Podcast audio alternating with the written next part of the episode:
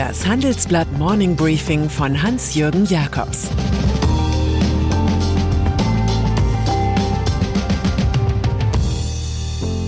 Guten Morgen allerseits. Heute ist Mittwoch, der 13. Juli 2022 und das sind unsere Themen. Angekommen, der neue Verteilungskrieg ums Gas. Übernommen, Twitter verklagt doch nicht Käufer Elon Musk. Angenommen, wenn Abgeordnete der Geldbörse unterworfen sind. Nach einer kurzen Unterbrechung geht es gleich weiter. Bleiben Sie dran. ChatGPT und andere Technologien verändern unsere Arbeitswelt rasant. Bei der Veranstaltung Work in Progress diskutieren wir in der Handelsblatt Media Group die Zukunft des Arbeitsmarktes, HR-Trends, KI, mentale Gesundheit und neue Leadership-Perspektiven. Sei am 13. und 14. Juni in Düsseldorf oder virtuell dabei und melde dich jetzt an unter work-progress.de. Energiekrise. In seiner Neigung zu geschmacklosen Bemerkungen führte Markus Söder jüngst die Gastriage ein. Die Bezeichnung weist auf einen Verteilungskrieg ums Gas nach dem Putin-Schock. Auch Wirtschaftsminister Robert Habeck gefällt sich in der Rolle des Provokateurs. Er problematisiert die vorgesehene Priorisierung von Verbrauchern gegenüber der Industrie im Fall von Gasknappheit. Private Haushalte müssten auch ihren Anteil leisten, sagte er, und weiter eine dauerhafte oder langfristige Unterbrechung von industrieller Produktion hätte massive Folgen für die Versorgung. Die Richtung der europäischen Notfallverordnung Gas, in der Krise vor allem kritische Infrastruktur und Verbraucher zu schützen, Industrie und Wirtschaft aber nicht, sei nur sinnvoll bei kurzfristigen und regionalen Problemen. Habecks Vorstoß aktiviert Kritiker, etwa Berlins SPD-Landes- und Fraktionschef Raed Saleh. Er sagt, es sei richtig, die Industrie und Arbeitsplätze zu sichern. Habeck wolle aber die zu befürchtenden Kostenexplosionen von bis zu 500 Prozent auf die Verbraucherinnen und Verbraucher abwälzen. Das sei unterkühlte Politik. Auch der Mieterbund erwartet, dass sich die Bundesregierung an geltendes EU-Recht hält. Bundeswehr was ist eigentlich los in der Bundesregierung? Die drei Parteien ärgern sich in hohem Ausmaß. So reicht die verabredete monatliche Harmoniesuche-Sitzung wohl nicht aus. Regelmäßig entsteht dicke Luft. So wie jetzt angesichts eines belehrenden Briefs von Finanzminister Christian Lindner an Bundeskanzler Olaf Scholz und Verteidigungsministerin Christine Lambrecht bei der SPD. In dem Dokument kritisiert der FDP-Chef seine Kollegin Lambrecht. Er mahnt mehr Anstrengung bei der Reform des Beschaffungswesens der Bundeswehr an. Die schlechte Verfassung der Bundeswehr sei auch auf strukturelle Defizite und ein unzureichendes ziviles und militärisches Management zurückzuführen, erklärt Lindner. Lambrecht ihrerseits hat angekündigt, Prozesse vereinfachen zu wollen. Das klingt souverän, sagt aber ganz wenig.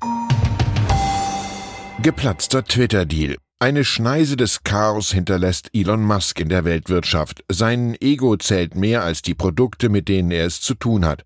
Vor wenigen Tagen revidierte er seinen Vorstoß, Twitter zu kaufen. Er garnierte das Ganze mit heftigen Vorwürfen von Fake-Accounts. Nun schlägt Twitter zurück und verklagt den reichsten Menschen der Welt vor einem Gericht im US-Bundesstaat Delaware. Man will so den Verkauf an Musk zum vereinbarten Preis von 44 Milliarden Dollar erzwingen. Der Tesla-Chef weigere sich, seinen Verpflichtungen nachzukommen, weil der von ihm unterschriebene Vertrag nicht mehr seinen persönlichen Interessen diene, wie Twitter ätzt. Erst habe er ein öffentliches Spektakel inszeniert, um Twitter zum Übernahmekandidaten zu machen. Nun glaubt er einfach, seine Meinung ändern zu können, die Firma zu verunglimpfen, den Betrieb zu stören und Aktionärsvermögen zu vernichten. Dieser Konflikt ist garantiert zu groß für einen Tweet.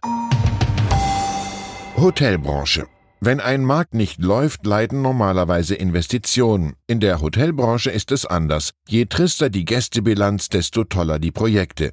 Gerade einmal 18 Euro am Tag erlöste vor zwei Jahren ein Hotelzimmer in Frankfurt am Main. Viele Messen, Kongresse und Events waren wegen Corona ausgefallen. So sah es in vielen Städten aus. Zimmerauslastung 31,5 Prozent. Und doch stehen derzeit in der Branche 22,4 Milliarden Euro für neue Hotels bereit. Das sind doppelt so viele wie vor zehn Jahren, zeigt unser Report. In den nächsten drei Jahren sollen mehr als 800 weitere Hotels entstehen. Das Geheimnis des Investitionswunders liegt in der Finanzbranche. Hotellerie ist noch immer der Darling der Kapitalanleger. Und wem angesichts der schwierigen Ökonomie die Puste ausgeht, der kann immer noch damit rechnen, aufgekauft zu werden. Mit den wenigen Gästen schläft in diesem Gewerbe auch die unternehmerische Vernunft. Maskenaffäre. Abgeordnete sind nur ihrem Gewissen unterworfen, heißt es im Grundgesetz. Manche aber sind auch ihrem Geldtrieb und ihrer Gier unterworfen. Das ist eine Sache der Moral und nicht des Gesetzesbuchs. Und so dürfen Alfred Sauter und Georg Nüßlein aus Bayern ihre Millionenprovision behalten. Sie hatten da Geld für die Beschaffung von Schutzmasken zu Beginn der Corona-Pandemie kassiert. Es handle sich nicht um Bestechlichkeit, weil die beiden ihre Parlamentariergeschäfte nicht dafür ausgenutzt hätten, urteilt das Bundesverfassungsgericht. Karlsruhe verwirft damit Beschwerden der Generalstaatsanwaltschaft München gegen drei Beschlüsse des Oberlandesgerichts München. In der CSU war man froh, Nüßlein nicht mehr als Parteimitglied und Sauter nicht mehr in höheren Ämtern unter sich zu wissen. Zwischenfazit der Maskenaffäre: Zwei sind reicher, das Gemeinwesen ist ärmer. Luftfahrt. Man fragt sich schon länger, warum Firmen wie Lufthansa Flüge verkaufen, für die Maschinen und Menschen fehlen. Und man wundert sich auch, wie Flughäfen Start und Landung akzeptieren, ohne Leute für die Kofferverteilung zu haben. Von daher gesehen ist es nur konsequent und nachahmungswürdig, was der Airport London Heathrow praktiziert. Es gilt jetzt eine definitive Obergrenze von täglich 100.000 abfliegenden Passagieren. Und der Betreiber von Heathrow hat die dilettierenden Fluggesellschaften aufgefordert, zwei Monate lang einfach keine weiteren Tickets mehr zu verkaufen. Die Realität in London sieht so aus wie an vielen anderen Plätzen, die mal Symbol für Komfortreisen waren. Ultralange Warteschlangen, gestrandete Koffer, kurzfristig stornierte Flüge. Und dann ist da noch Gotabaya Rajapaksa. Im Palast des Präsidenten aus dem Krisenlande Sri Lanka vergnügen sich Bürger mit Picknick und Poolparty. Offenbar hat der Machthaber, der schwerster Korruption verdächtig ist, schon am Montag versucht, mit einem Flug nach Dubai zu fliehen. Das Personal an der Grenzkontrolle weigerte sich jedoch, seinen Pass in einem VIP-Bereich abzustempeln. Aus Angst, gemobbt zu werden, reihte sich Rajapaksa nicht in der normalen Schlange ein. Auf diese Weise verpassten er und sein Clan mehrere Flüge in die Vereinigten Arabischen Emirate, wo sich sinistre Figuren aus allen Autokratien der Welt ein Stelldich eingeben. Offenbar waren auch viele andere Fluchtwege gescheitert. Indien verweigerte die Landung eines Militärflugzeugs mit ihm an Bord, auch die USA zeigten sich sperrig. In der Nacht klappte es doch. Rajapaksa flog mit Frau und Bodyguard auf die Malediven. Von Johann Nestreu haben wir in solchen Fällen gelernt, es gibt Leute, deren Herzen gerade in dem Grad einschrumpfen, als ihre Geldbörsen sich erweitern. Ich wünsche Ihnen einen erfolgreichen Tag mit Herz. Es grüßt Sie herzlich Ihr Hans-Jürgen Jakobs. Zur aktuellen Lage in der Ukraine. Der Vormarsch Russlands stockt immer wieder. Das will die Ukraine nun nutzen und kündigt eine Gegenoffensive an. Mit Hilfe westlicher Waffen will die Ukraine vorrücken. Doch reichen diese aus? Weil er nicht ins Oligarchenregister will. Der ukrainische Unternehmer Rinat Achmetow hat sein Medienimperium dem Staat übergeben. Das Register für Superreiche soll den politischen Einfluss reicher Ukrainer beschränken. Weitere Nachrichten finden Sie fortlaufend auf handelsblatt.com/Ukraine. Das war das Handelsblatt Morning Briefing von Hans-Jürgen Jakobs, gesprochen von Peter Hofmann.